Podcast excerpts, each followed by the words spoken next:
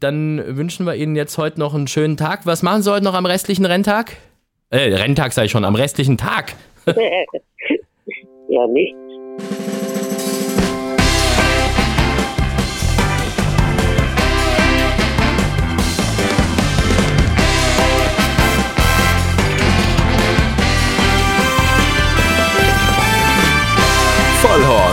Die Rennsportshow mit ihrem Moderator Alexander Franke.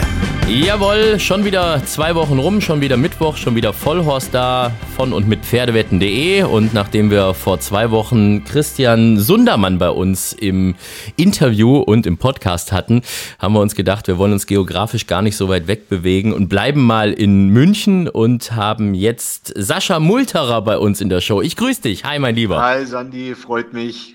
Ja, mich freut's auch unheimlich. Ähm, das ist mir vorhin erst aufgefallen. Mensch, wir sind doch tatsächlich schon wieder in München geblieben. Aber das ist in dem Fall auch völlig in Ordnung.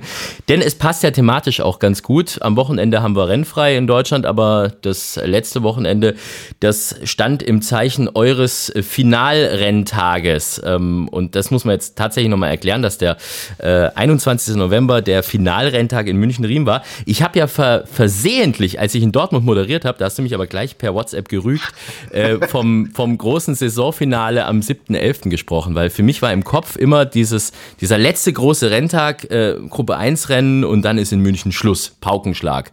Ja, aber dieses Jahr war es dann irgendwie anders. Ähm, stimmt, äh, ganz genau. Ähm, es war ja auch tatsächlich immer so, ähm, dass eigentlich mit dem 1. November in München äh, quasi das Halali dann durch war. Und ähm, es ergab sich aber eine ganz äh, eigentlich kuriose Situation im vergangenen Jahr. Denn äh, durch den äh, Corona-bedingten, äh, durch die Corona-bedingten Änderungen im Rennkalender äh, war es tatsächlich so, dass München nur sechs Renntage gehabt hätte, wenn wir ähm, Anfang November aufgehört hätten. Und dann waren äh, die Aktiven und auch der, der Rennverein ähm, auf dem Standpunkt gestanden, sechs ist eigentlich zu wenig. Ähm, ein siebter würde gut tun. Der einzig verbliebene Termin war tatsächlich an diesem besagten Novemberwochenende und da hatten wir damals einen Samstag. Dieser Samstag ist also zustande gekommen mit der Unterstützung von äh, Besitzervereinigungen und äh, einigen Besitzern hier vor Ort. Und ähm, der wurde aber gut angenommen und äh, dann haben wir uns gedacht, wir könnten eigentlich im kommenden Jahr wieder einen Renntag spät im November machen, denn unsere Bahn gibt's hier, die Witterungsbedingungen geben es momentan eigentlich auch weit überwiegend her. Und ich hatte bei Herrn Schmanz eigentlich den Samstag angefragt. Und dann kam tatsächlich der Terminkalender äh, von der PMÜ und äh, dann sagte Rüdiger Schmanz zu mir, passen Sie mal auf, Herr Multerer, es gäbe die Möglichkeit, dass Sie am Sonntag PMÜ-Rennen bekommen. Also, dass Sie nicht den Samstag machen, sondern den Sonntag. Und dann habe ich gesagt, ja, das ist zwar eigentlich ein ganz netter Gedanke und auch erstmal sehr verlockend, aber da ist ja Toten Sonntag, wir dürfen gar keine Kassen öffnen. Und äh, dann sagte Rüdiger Schwanz, hm, das ist natürlich blöd. Dann äh, waren wir also tatsächlich ähm, über Wochen im Kontakt und ich habe dann irgendwann mal gesagt, mir ist es jetzt egal. Wir hatten während Corona so viele Renntage, die tatsächlich ohne Kassen auf der Rennbahn auskommen mussten. Und auch wenn es für eine Rennbahn nicht ideal ist, ist es doch so, ähm, diese PMÜ-Mittel sollte man nicht einfach äh, dran geben. Und ähm, deswegen hat sich München dann also entschieden, am Toten Sonntag äh, mit geschlossenen Wettkassen auf der Bahn einen PMÜ, äh, eine PMÜ-Matinee durchzuführen, die unterm Strich, würde ich sagen, wirklich guten Sport angeboten hat. Das noch dazu bei besten Witterungsbedingungen. Und äh, wir waren insgesamt äh, von dem Ergebnis sehr angetan, weil es waren auf der Bahn, äh, trotz dessen, dass es Toten Sonntag war, dass es ein Vormittag war, äh, waren gut äh, 550, 600, 700 Leute. Und ähm, die haben ein richtig gutes Programm gesehen. Und ich würde jetzt mal sagen, bei äh, insgesamt sieben Rennen und nicht allzu großen Starterfeldern insgesamt 133.000 Euro Umsatz äh, zu fahren, das ist ordentlich, ähm, damit kann man klarkommen. Das Schöne bei dir ist, man muss dir die Wörter nicht aus der Nase ziehen. So Gäste haben wir ja auch manchmal. Du redest und redest und redest, da merkt man so richtig so, der Pressesprecher steckt da noch in dir drin. wir, haben, wir haben ja zu Beginn der Show gar nicht erst äh, erwähnt, wer du überhaupt bist. Ich habe ja nur deinen Namen gesagt, ne? Die Rennsportleute kennen dich natürlich, aber das müssen wir natürlich auch nochmal aufklären. So nach zehn Minuten können wir das ruhig auch nochmal tun, wer du überhaupt bist. Ähm, Generalsekretär des Rennvereins in München. Ähm, das ist ein tolles Wort, Generalsekretär. Das gibt's glaube ich, auch nur noch so in der Politik. Ich glaube, die UNO auch noch und im Rennsport, oder? Sonst Generalsekretär ist. Äh, Und die meisten Menschen denken als erstes an irgendwelche kommunistischen Parteien. Ja, es, äh, ja, es, es klingt irgendwie, also äh, so dieser, dieser Mo Modernität und, äh, und, und Jugend, die der Rennsport ja momentan äh, unbedingt spielen möchte, ist, ist dieser Begriff Generalsekretär nicht unbedingt förderlich. Man kann sagen Geschäftsführer, oder? Ist, oder, oder Chef. Das ist, das ja? ist im Wesentlichen, das ist im Wesentlichen die Funktion. Ganz ja. genauso ist es. Es gab tatsächlich in München eine Satzungsergänzung, nenne ich es mal, vor roundabout zehn Jahren, zwölf Jahren, 13 Jahren, äh, die dazu geführt hat, dass aus dem Geschäftsführer des Münchner Rennvereins der Generalsekretär wurde. Mhm. Ähm, dafür wurde tatsächlich die Satzung ergänzt und entsprechend geändert. Das heißt, ähm, selbst wenn ich jetzt sage, ich möchte gerne eigentlich äh, Geschäftsführer sein, so bin ich dann letztlich doch der Generalsekretär, weil es die Satzung so vorsieht.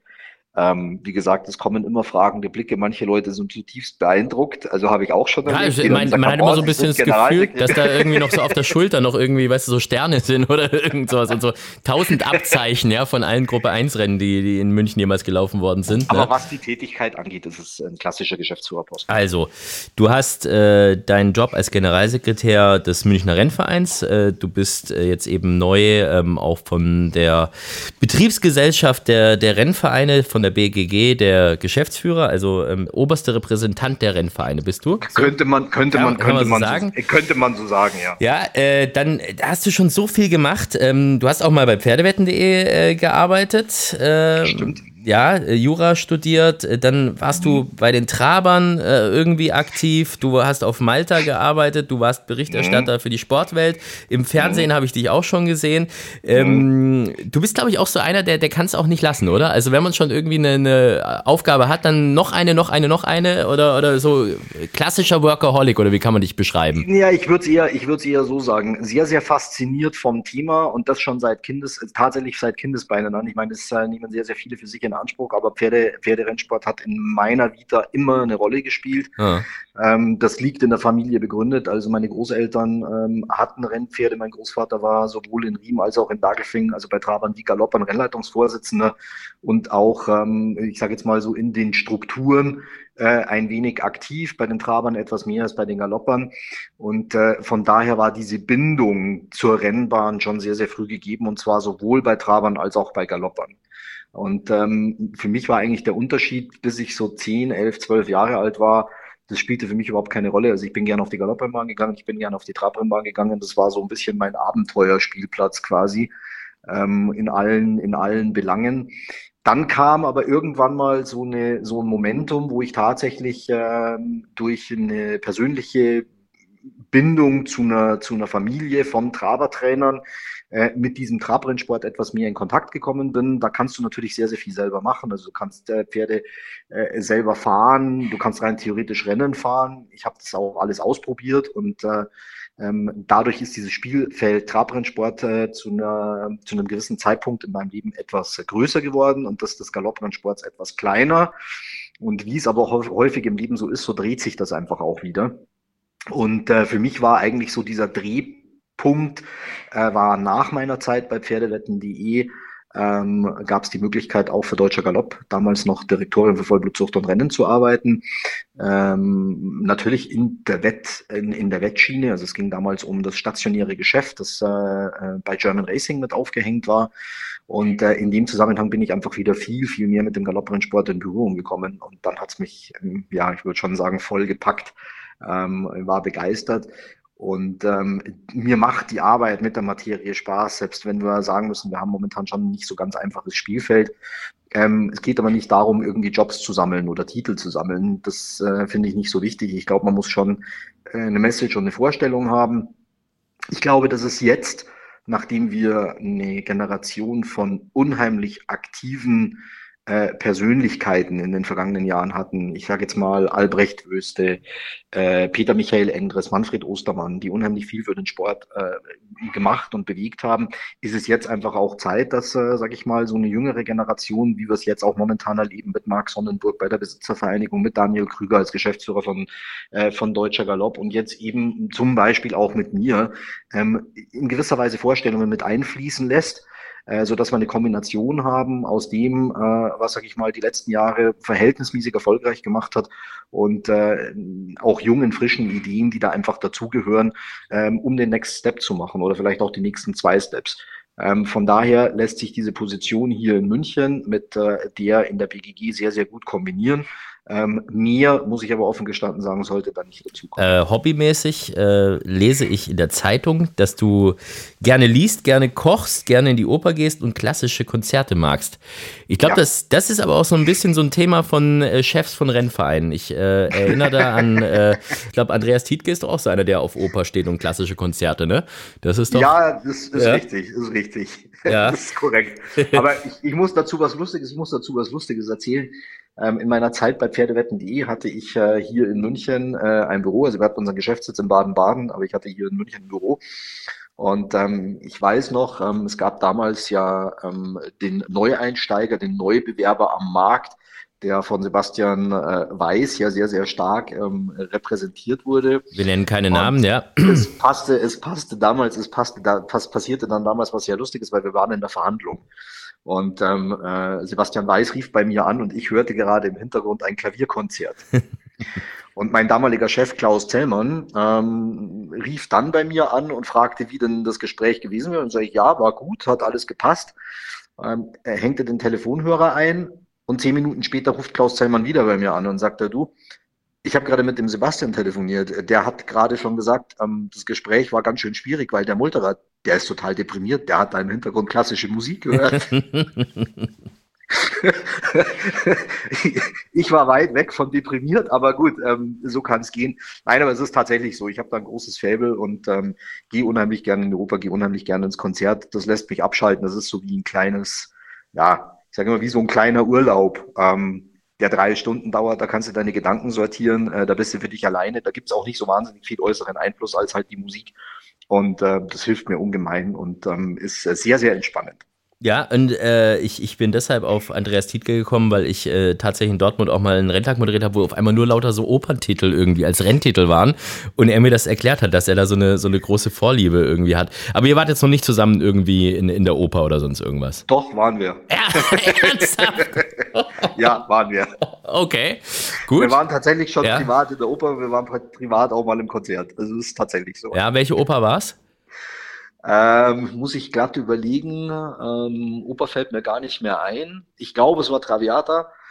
Und äh, Konzert müsste ich auch lügen. Fällt mir aus dem Stegreif auch nicht mehr ein. Könnte man jetzt sagen, ist nicht so nachhaltig gewesen, war schon nachhaltig, ist aber schon einige Jahre her. Ich war ein einziges Mal tatsächlich in der Oper. Ähm, und zwar war das äh, eine ganz lustige Geschichte. Ich, ich schreibe ja nebenher auch noch für so ein paar Zeitungen, Magazine und so. Und äh, das war ein Projekt. Und zwar hat ein großer schwäbischer Autobauer, da gibt es ja nun nicht so viele, ähm, hat, äh, hat ein ganz tolles Integrationsprojekt ins Leben gerufen. Und zwar schenken die ähm, Geflüchteten, die hierher kommen, äh, Operntickets. Und zwar zwei mhm. Stück. Ne? Ähm, mhm. und, und das ist so, äh, das Ticket für den, für den Geflüchteten zahlt, ähm, kann man an der Stelle sagen, zahlt Daimler, ja. Und das andere Ticket, das kriegst du zur Hälfte und äh, du gehst dann quasi mit einem Geflüchteten in die Oper. Ja, dass mhm. der quasi auch mal die, die Kultur sieht und was weiß ich was. Und ich sollte für ein, für ein, äh, für ein größeres Magazin hier in Stuttgart äh, das einfach mal vorstellen und das mal mitmachen. Und ähm, das ist ganz, ganz toll. Mittlerweile ein guter Freund geworden, Bashar. Der ist jetzt auch seit ein paar Jahren schon da. Aber da war er ganz frisch da und äh, wir sind in Rigoletto gegangen. Ähm, mhm. Und Rigoletto ist ja nun ein Stück, das auch teilweise manchmal so ein bisschen, na sage ich mal, ähm, äh, anstößig rüberkommen kann, je nachdem, wie es interpretiert wird. Ja. Ja. Und äh, die Stuttgarter Oper ist nun dafür bekannt, dass die teilweise wirklich sehr verwutzt sind, was das angeht. Also das ist so mhm. eine, äh, du kennst dich da besser aus, ich wusste das dann bis zu dem Zeitpunkt auch nicht. Ähm, aber spätestens zu dem Zeitpunkt, als sich dann da zwei halbnackte Männer geküsst haben in diesem Stück, weil es wirklich sehr modern interpretiert war, äh, war, äh, war die Stimmung bei, bei Bashar äh, dann tatsächlich endgültig im Keller. Und dann war die Pause und dann wollte er unbedingt, äh, hat er gesagt, äh, er braucht jetzt unbedingt was zu trinken. Und zwar das, was die ganzen Frauen hier trinken würden, dieses Orange. Da habe ich gesagt, das ist ein Aperol Spritz. Und ich habe gesagt, Bashar, ich glaube, das darfst du nicht trinken. Und dann hat er gesagt, das ist jetzt auch scheißegal, weil der Allah ist eh schon sauer auf ihn. Und, äh, und der hat sich mittlerweile aber so, so geil integriert irgendwie, also gerade durch solche Sachen. Und ähm, das war eine sehr, sehr lustige Geschichte. Das war so mein erster, erster und bislang einziger Opernausflug, der wirklich sehr, sehr skurril endete, aber mit einer, mit einer guten Freundschaft am Ende zu Ende gegangen ist. So viel was dazu. was, das, was das Beste ist. Äh, tatsächlich. Also das war wirklich, das hat wirklich geholfen. Und da habe ich gesehen, was das, äh, dass, dass dieses Konzept, was sie da gemacht haben, dass das wirklich aufgegangen ist. Ja, also, also es gibt sowas, es gibt sowas in München auch. Mhm. Ähm, da ist allerdings ein bisschen anders. Da geht es tatsächlich darum, Kinder und Jugendliche ähm, mhm. für die Oper zu gewinnen, egal mit welchem Hintergrund.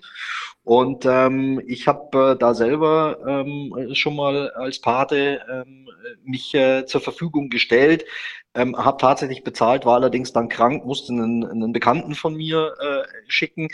Ähm, ich finde es eine super Idee, ähm, äh, gerade Kinder und Jugendliche an, an, an klassische Musik auch heranzuführen, ähm, denn es gibt verdammt viel und wenn wir mal ganz ehrlich sind, ähm, so äh, die Rennbahn im Großen und Ganzen ist an manchen Stellen schon auch ein bisschen opernhaft, wenn wir uns so alle Dramen und freudigen Momente und Emotionen anschauen. Ja. Also so ein bisschen Parallelen dazu gibt es ja dann doch.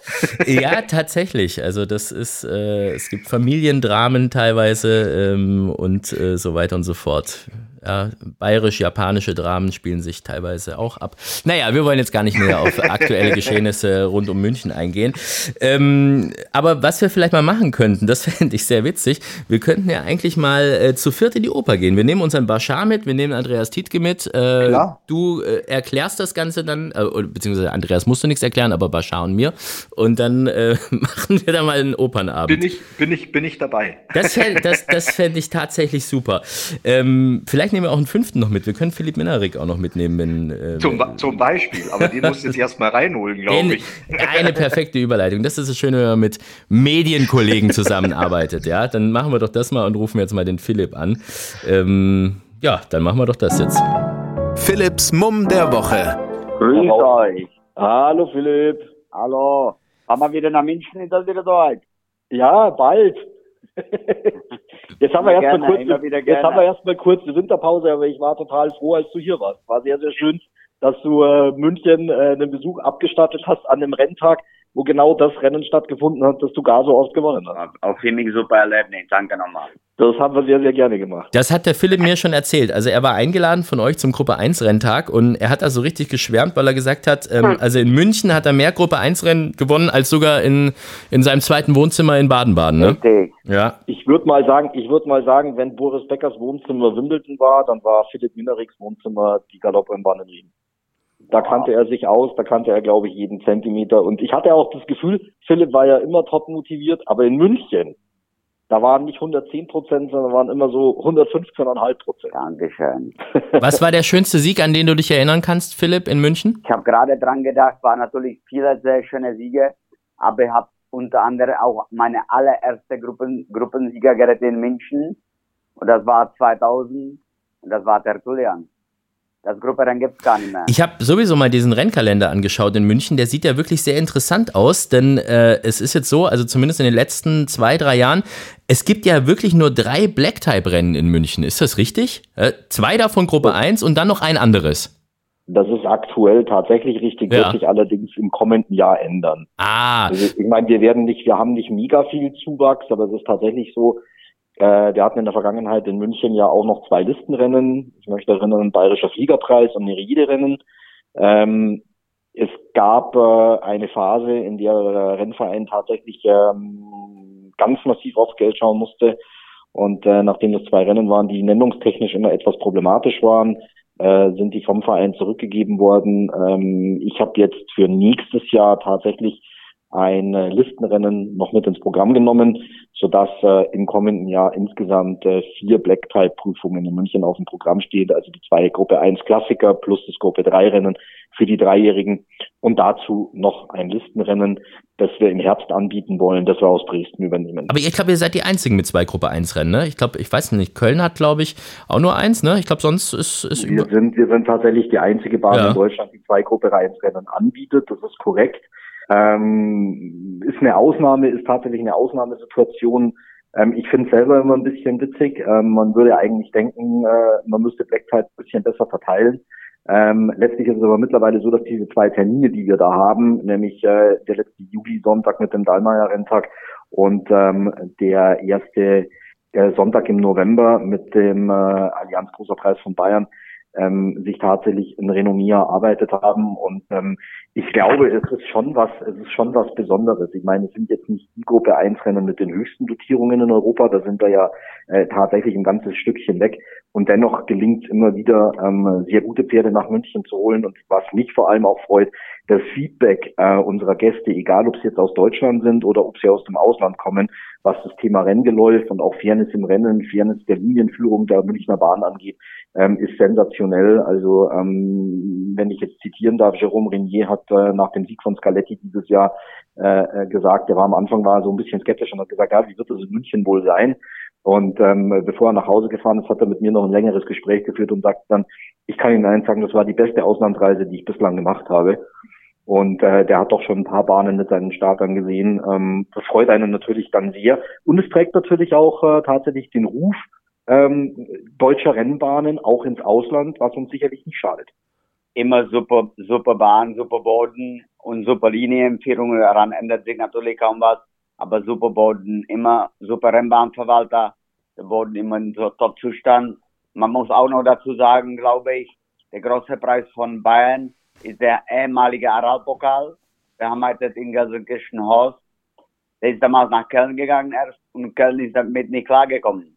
Köln konnte ihn nicht behalten, hat das weiter nach München abgegeben.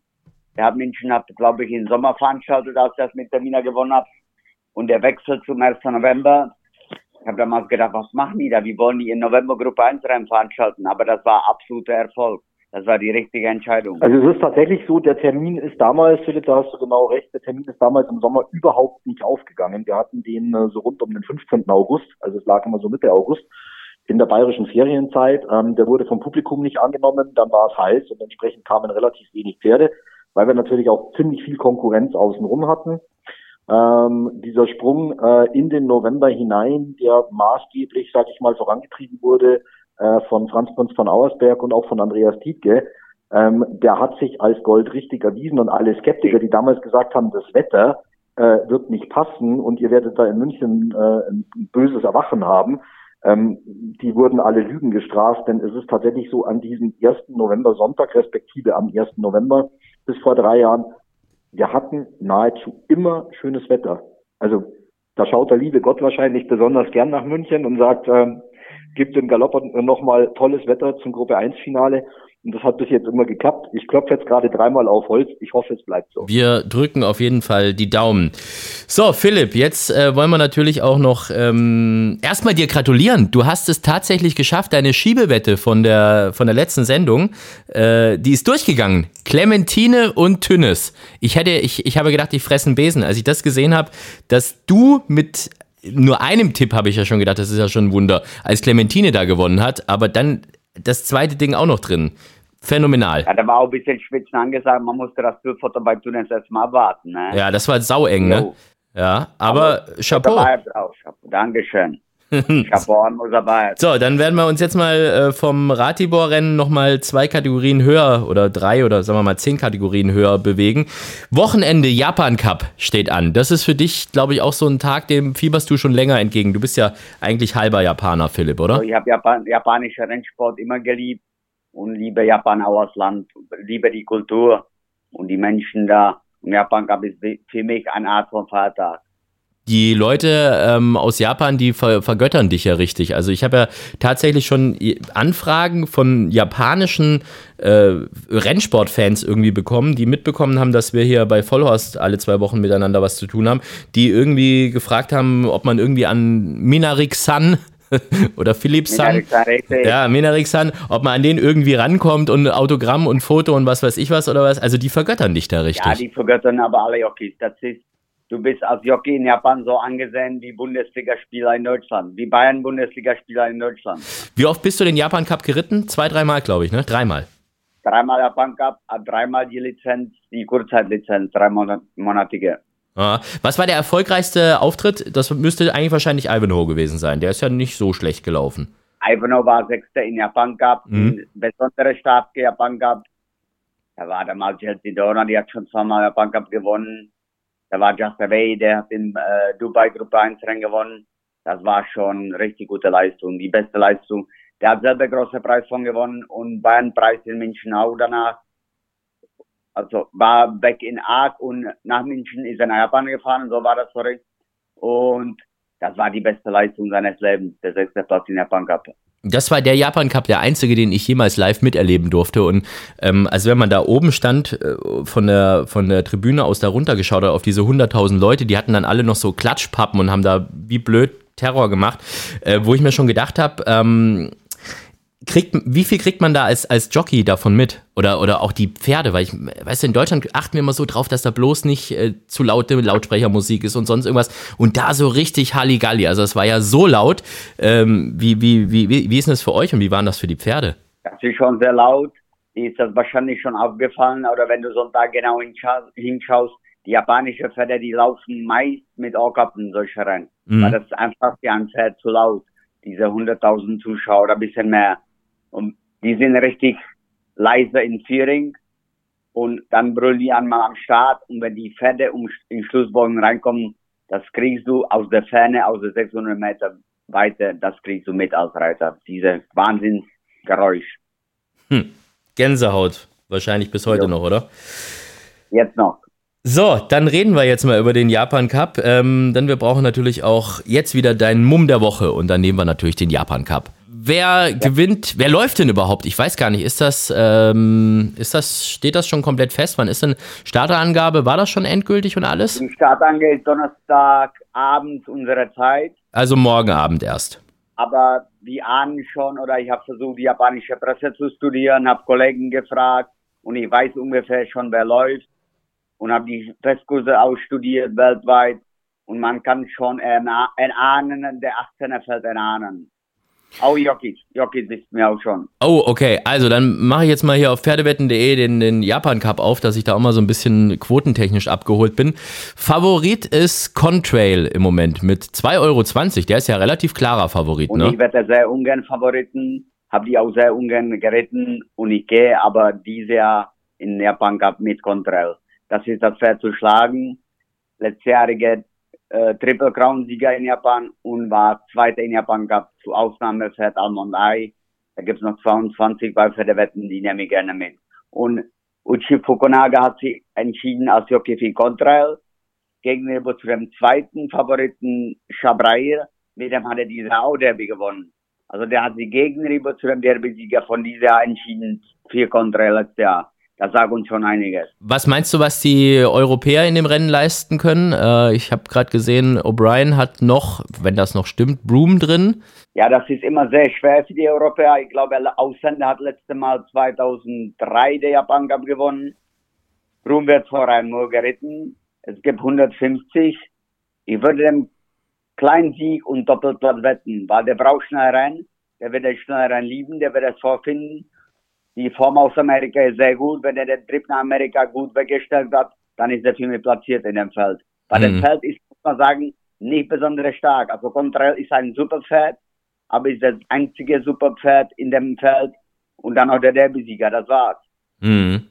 Gut, aber das ist natürlich schon, schon eine Menge äh, zum Reisen, ne? Von, von Irland dann nach Amerika erstmal Anfang November und jetzt zwei, drei Wochen später schon wieder nach Japan. Das ist schon, das muss man als Pferd auch erstmal äh, wegstecken können, ne? Natürlich, aber das ist ein Riesenpferd. Ich habe die Wiederholung geguckt, das Riesenbock. Der hat ausreichend Substanz und ist auch richtig durchtrainiert, wie alle O'Brien-Pferde. Also dem traue ich ganz stark laufen zu. Gut, Philipp, dann ähm, lasse ich dich jetzt mal, du musst glaube ich äh, weiter zum Kindergarten Finja abholen, ne? Deine Tochter? Richtig. Sayonara. Sayonara. Gut, bis dann, Sayonara. So, wir müssen noch ein paar äh, Kategorien abfrühstücken, mein Lieber. Und äh, fang mal mit, ähm, weißt du was, jetzt sind wir mal ganz verrückt und fangen mal mit der anderen Kategorie an. Das haben wir nämlich noch nie gemacht und jetzt habe ich dich nämlich auch überrascht. Der peinlichste Moment. Du bist nämlich jetzt wahrscheinlich auch fest davon ausgegangen, dass jetzt erstmal der schönste Moment kommt, ne? Ja, natürlich. Ja, logisch, ne? Siehst du mal. Hier, rückwärts die Fahrt. Also, was war denn dein peinlichster Moment bislang? Ähm, Im Rennsport, im Rennsport, nicht in der Oper. passierte mir, in der Oper passierte mir auch einer, aber äh, also peinlichster Moment für mich im Rennsport war tatsächlich an äh, einem Renntag, ähm, als ich äh, äh, die Ehre hatte, kommentieren und moderieren zu dürfen und äh, tatsächlich übersehen hatte, äh, das Mikrofon auszumachen. und ähm, ähm, das, die Rede auf ein vorangegangenes Rennen fiel und ich dann einen Kommentar zu diesem Rennen ähm, gemacht habe, der jetzt nicht so ganz freundlich war. Und die Person, die ich dies betraf, ich dann tatsächlich unmittelbar nach dem Ende des Renntags traf, der es allerdings ganz entspannt genommen hat und gesagt hat, ich habe gehört, was du gesagt hast. Wer war es denn? Komm, das kannst du sagen. Nee, es war tatsächlich, war tatsächlich aus dem, Trabrei, aus ah, dem okay. Traberlager. Es war also tatsächlich nicht auf der Galopprennbahn, es war auf dem Traberlager äh, eine Amateurfahrerin, äh, die auch ab und an Rennen reitet und ähm, die das aber zumindest mal mit dem Augenzwinkern nahm und mir es nicht, mir es nicht krumm genommen hat. Sie spricht auch heute noch mit mir. Es ist, es ist wie es ist. Äh, irren, irren, irren ist an der Stelle menschlich. Ja, auf jeden Fall. Und, und, und vielleicht auch so ein bisschen männlich. Ich glaube, Frauen sind da so ein bisschen die, die achten da ein bisschen. Vorsicht, vorsichtiger. Ja, ja, ja, ich, ich, ich glaube schon. Ähm, den Opernmoment musst du mir aber auch noch erzählen, wenn es da irgendwas gibt, außer er ist zu peinlich. Es gibt nichts nein, zu Peinliches für die nein, Show. Nein, ist gar nicht, ist gar nicht, ist gar nicht so wahnsinnig dramatisch, aber ähm, äh, es gibt manchmal Situationen, die sind echt so ein bisschen eigenartig. Und der peinliche Opernmoment war der, dass es eine Aufführung gab äh, in München und ich musste am nächsten Tag tatsächlich äh, in äh, Köln sein und äh, hatte mich entschieden, mit dem Zug zu fahren, also ähm, über Nacht. Und äh, bin in München in die Oper gegangen, hatte also alles hergerichtet ähm, und war bereit. Und ähm, aus unerfindlichen Gründen verzögerte sich der Beginn des letzten Aktes, und zwar erheblich, um 25 Minuten. Und damit hätte ich meinen Zug nicht erreicht. Und dann habe ich also tatsächlich ähm, überlegt in dem Akt, was alles kommt und musste dann aufstehen. Was ja nicht so weiter, was ja nicht so unheimlich problematisch ist, wenn du irgendwo am Rand sitzt. Ich saß allerdings in der dritten Reihe Mitte. und bin dann tatsächlich also da aufgestanden, was mir also ein fürchterliches Zischen und böse Blicke und weiß der Teufel, was alles gebracht hat. Und schimpfende ältere Damen, die gesagt haben, unmöglich und geht gar nicht und überhaupt. Und äh, die Aufregung war dann tatsächlich so groß, dass sich der Dirigent während des Dirigierens auch noch umdrehte. Und das war mir wirklich peinlich. das war aber nicht der Opernabend, wo äh, Andreas Tietke auch noch mit dabei war und auch noch mit nein, der war nicht. Okay. Nein, der war, nein, der war nicht. Dabei. Haben wir das geklärt. Sehr gut, sehr gut. Dann kommen wir jetzt mal zur Prime-Kategorie hier bei uns. Der schönste Moment. Da bin ich jetzt sehr gespannt, nachdem du ja äh, dem Trabrennsport äh, verfallen bist. Das dürftest du jetzt hier auch wiedergeben, wenn du da was Schönes erlebt hast und dem Galopprennsport und schon auf der ganzen Welt gearbeitet hast und in fast jeder Situation und selber Pferdebesitzer warst, bist, klären wir auch gleich noch. Was war mhm. bisher dein, dein schönster Moment im Rennsport? Das ist gar nicht so einfach rauszusuchen, äh, denn es gibt tatsächlich eine Unmenge von schönen Momenten, die mir der Rennsport geschenkt hat. Ähm, wenn ich auf den äh, Galopprennsport abstelle. Andreas Tietke ruft so, übrigens gerade bei dir an im Hintergrund. Nee, tut er nicht. Okay, gut. ich sehe es. Ah, okay, okay. Ähm, für mich ein, ein wirklich wunderbarer, für mich ein wirklich wunderbarer Moment, das kann ich nicht leugnen, war der Sieg von Waldgeist im Arc. Ja. Den ich, äh, den ich, äh, wo, über den ich mich unheimlich gefreut hatte, wo ich übrigens lustigerweise auch unmittelbar davor äh, einige Deutsche äh, getroffen hatte, darunter auch Andreas Tietke, und gesagt habe, ich glaube, dass er in diesem Jahr erste Chance hat, dieses Rennen zu gewinnen. Und dann sagte Andreas Tietke zu mir, dieser Hämpfling, das kann ich, glaub, kann ich fast nicht glauben. Ähm, sagte aber, warten wir es mal ab. Und äh, wie der dann da den Einlauf runtergestiefelt ist, das war wirklich, äh, das war mega Freude. Also das kann ich anders nicht sagen. Ähm, eine weitere große Freude, weil wir vorher über den Japan Cup gesprochen haben, war für mich auch 2019 äh, am Tag des Dubai World Cup, als Almond Eye gewonnen hat. Ähm, ein grandioses Rennpferd, wirklich ganz, ganz toll. Und dann hatte ich ein Glück, muss man ganz klar sagen. Ähm, ich habe tatsächlich äh, eineinhalb Jahre, knapp zwei Jahre das Vergnügen gehabt, eines der besten Trabrennpferde aller Zeiten zu begleiten. Hm. Ähm, ähm, was sich eigentlich rein zufällig ergeben hatte, weil der in München gelaufen ist. der Italiener war das, ne, glaube ich. Ja, ganz genau so ist es, war Rennen. Und ähm, ich war damals, äh, ich hatte das damals organisiert, dass der in München äh, gelaufen ist und ähm, äh, wir waren dann abends mit den Besitzern und dem Trainer und dem Fahrer beim Essen und dann haben die meine damalige Lebensgefährtin und mich äh, zum nächsten Start in Mailand eingeladen und von da weg haben die uns immer wieder äh, gefragt, ob wir nicht kommen wollen, wenn dieses Pferd wo gelaufen ist und ähm, auf die Art und Weise habe ich also drei Prix d'Amérique erlebt, äh, quasi wenn man einen eigenen Starter hätte und äh, zwei Elite Lopez und äh, äh, drei, drei Gran Premio della Lotteria in Neapel und ähm, wenn man da so nah dran ist an einem so tollen Pferd, das ist, ähm, es ist schon ein unglaublich tolles Gefühl. Das muss ich ganz klar sagen. Und das waren für mich waren das schon Sternstunden relativ früh zwar in meiner Rennbahn Vita, aber naja, man kann sich den Zeitpunkt nicht unbedingt aussuchen. Ähm, und davon kann ich heute noch schwärmen. Also kann ich auch heute rein theoretisch noch einen ganzen Abend erzählen. Ja, man merkt es schon. Also du bist hier, was diese großen Pferdenamen angeht, da äh, hört man dieses Glänzen in den Augen, kann man hören sogar in dem Fall, ja, Waren. Das ist, das ist, das ist tatsächlich, ist tatsächlich, das ist tatsächlich. So, sehr gut. Ähm, ja, was machen wir denn jetzt? Äh, ach ja, die Frage wollte ich dir noch stellen, das habe ich ja gesagt. Ähm, Gerade im Moment, Rennpferd, äh, du hattest den Northern Hollow irgendwie, mhm, äh, das genau. war der letzte, der jetzt aber nicht mehr aktiv ist. Ich glaube, da wolltet ihr einen Platz als Reitpferd oder irgendwas finden. Ne? Das, hat, das, hat haben wir, das haben wir tatsächlich gemacht. Äh, der ist äh, zum Rennpferdeboomerang nach Happach zur Frau äh, Gallin Ast gegangen. Ach, zur Hannelore. Und, ja, ganz genau. Da steht da doch mein Amazing Soldier ja, steht, auch, mein alter deiner, Recke. Ganz genau, ja. deswegen, deswegen sage ich es, da steht deiner auch. Ähm, und die sind jetzt quasi mehr oder weniger Nachbarn. Und ähm, äh, ich bin auch ganz froh, dass, äh, dass Northern Hollow da hingekommen ist hat da, glaube ich, ein wirklich schönes Plätzchen gefunden. Mega, ähm, mega. Ist, ist ein was, ganz, ganz toller Platz, ja. Was, was wirklich top ist, ich finde auch das Projekt, das da dahinter steht mit den, äh, mit den Kindern, die sich ja um diese Pferde kümmern, finde ich ganz, ganz großartig. Und ähm, ich glaube, recht viel besser kann man sich's nicht wünschen. Mhm. Ähm, tja, und dann war ich also erstmal ohne Pferd und dann äh, sind wir tatsächlich äh, im Herbst auf die Auktion nach Baden gefahren. Und dann kam Freibier, die Geschichte hat doch Jochen ja, Stargard bei uns schon erzählt. Ja, aber da musst du, aber da musst du dazu sagen, ähm, eigentlich war der Plan ein ganz anderer. Eigentlich wollten meine Lebensgefährtin und ich äh, ein, ein Pferd erwerben. Wir konnten uns aber nicht so recht auf eins einigen. Das war so ein bisschen das Und weil es so viel Streit gab, äh, habt ihr euch dann mit ganz vielen anderen zusammengetan und die haben es gab gar kein, Es gab gar keinen Streit, nur waren wir uns nicht im Klaren drüber was. Und dann schrieb mir Jochen Stargard Samstagabend. und schrieb, wir haben da ein Pferd, möchtest du mitmachen? Und dann habe ich als erstes gefragt, ähm, nicht wer, welches Pferd, sondern ich habe als erstes gefragt, wer macht denn mit? Und dann fand ich die Truppe ganz lustig und daraufhin habe ich äh, ihm sofort geschrieben, ich bin da dabei.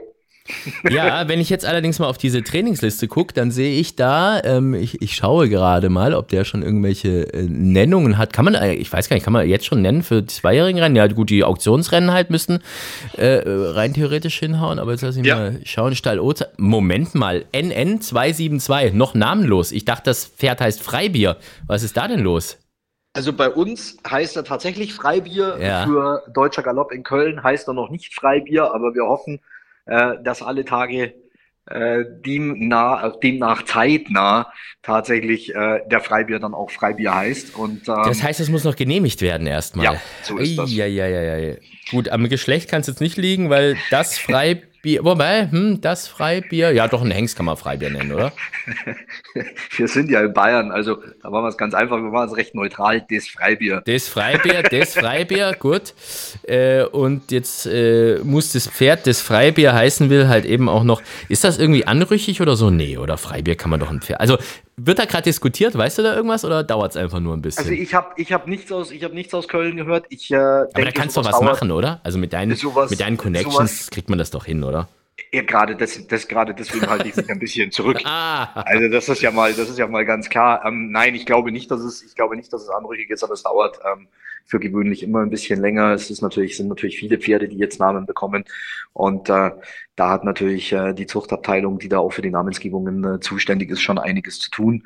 Und äh, von daher muss man da, glaube ich, ein bisschen Verständnis haben. Aber prinzipiell glaube ich nicht, dass gegen Freibier irgendwas spricht. Deine Lebensgefährtin ist äh, Dr. Marie Lindinger, die mir mal einen Elektroschock verpasst hat auf der Rennbahn in, in München, by the way.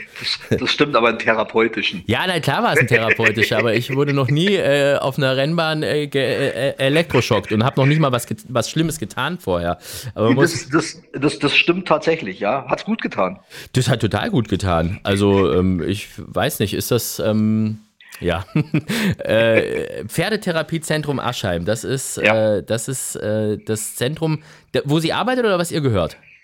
Es ist tatsächlich ihr eigenes. Es mhm. passiert, ähm, das hat sie selber gegründet. Also äh, die Marie hat Tiermedizin studiert, hat sich relativ frühzeitig ähm, überlegt, ähm, dass sie eigentlich gerne in der ja, Regeneration äh, von Pferden arbeiten würde, nach Verletzungen etc., hat sich dazu ein bisschen was ausgedacht, ähm, pflegt auf der einen Seite natürlich schon einen, einen schulmedizinischen Ansatz, aber auf der anderen Seite eben auch ähm, einen, einen alternativen Ansatz.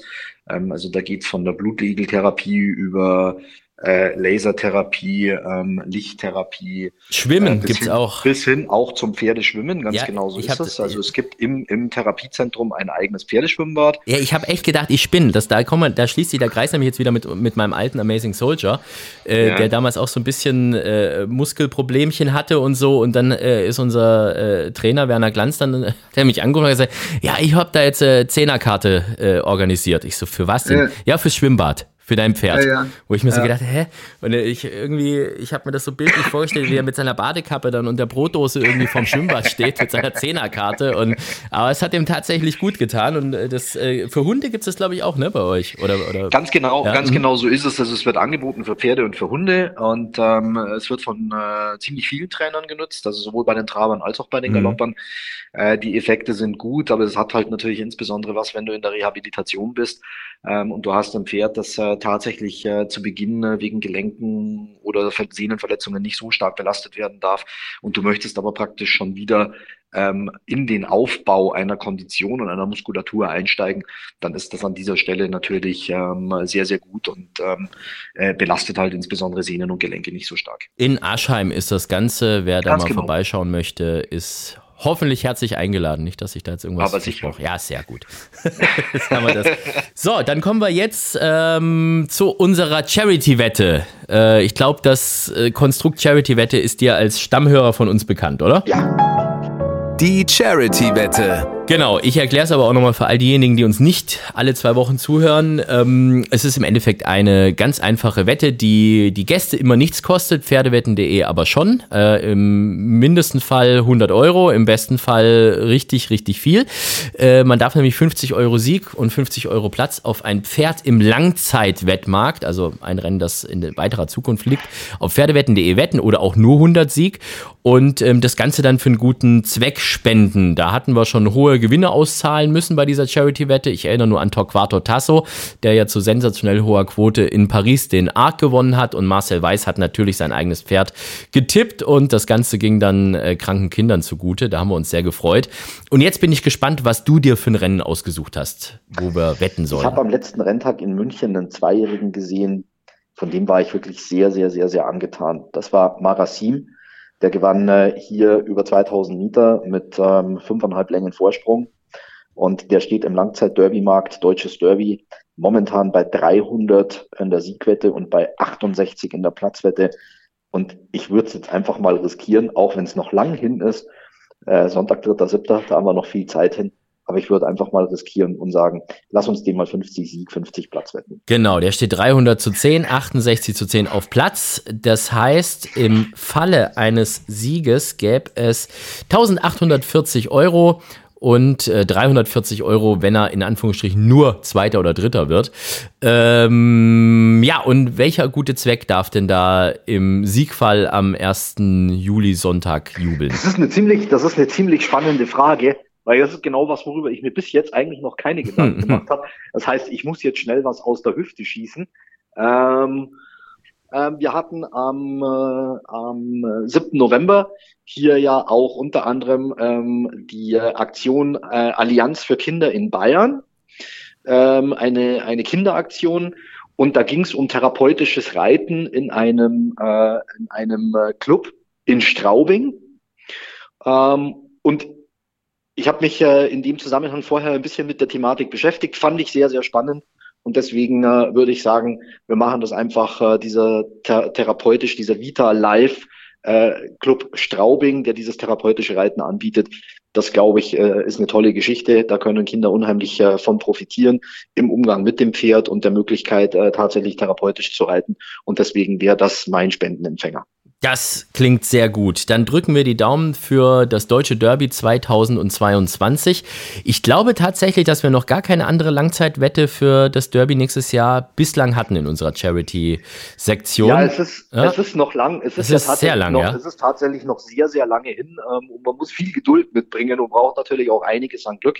Aber ich muss trotz allem sagen, ähm, dieser Zweijährige, der hat mir unglaublich imponiert. Über die Distanz Weil- auch noch, ne? Das ist halt auch das. Ah, Ne? und er hat bei Boden, äh, der Boden äh, am äh, vergangenen Renntag in München hat tatsächlich gezogen.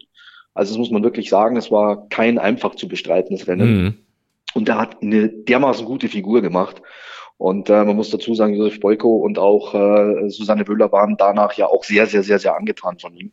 Haben auch berichtet, dass man äh, überlegt hatte, ins Ratibor-Rennen nach äh, Krefeld zu gehen mit ihm, sich dann aber für den etwas leichteren Weg in, über München entschieden hat.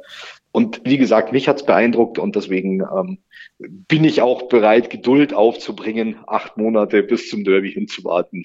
Du, wir haben noch ein Geburtstagskind übrigens. Ähm, Hast du mitbekommen, dass Erwin Schindler 75 Jahre alt geworden ist? Ich, ich habe es am Rande, ich habe es tatsächlich am Rande mitbekommen. Und ja. ich habe äh, über Umwege ähm, die äh, Handynummer von ihm bekommen, von einer Rennreiterin aus dem Südwesten. Ich sage jetzt nicht von wem, weil sonst ähm, ist, ist er am Ende sauer, dass sie die Nummer rausgegeben hat.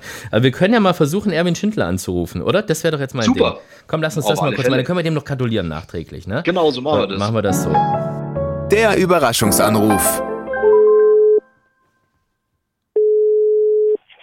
Hallo.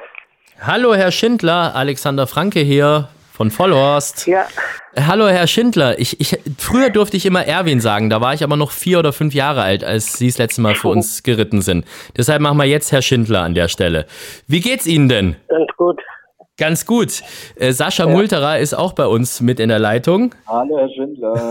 Hallo. Wir zwei wollten an der Stelle einfach nochmal ganz herzlichen Glückwunsch ausrichten. Happy Birthday, 75 Jahre alt geworden, ne? Ja. Ja. Dreiviertel Jahrhundert. Ja, wie fühlt sich's denn an? Langsam. Es geht alles langsamer. Äh, wenigstens groß gefeiert oder geht das wegen Corona gerade nicht so viel? Geburtstage feiere ich grundsätzlich nicht.